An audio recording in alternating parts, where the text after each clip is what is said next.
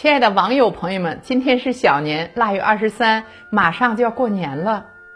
我给今年春节不能回家过年的朋友们精心准备了一份礼物，是我的环球三十年。在这里，我讲述了从一九九一年我出国到二零二一年这三十年间我走世界的故事。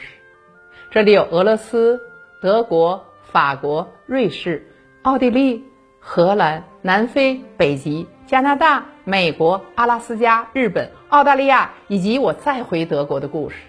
我的环球三十年节目每晚七点半播出，一共二十三集，从小年播到正月十五。我想让那些不能回家过年的快递小哥们、的哥们、商场电影院的服务员们、白衣天使们、路上站岗的警察们、消防和武警官兵们、保家卫国的兵哥哥们，还有那些不能回家过年的农民工兄弟们，通过手机收看到这个节目。希望我的环球三十年的故事带你走出国门，带你环游世界。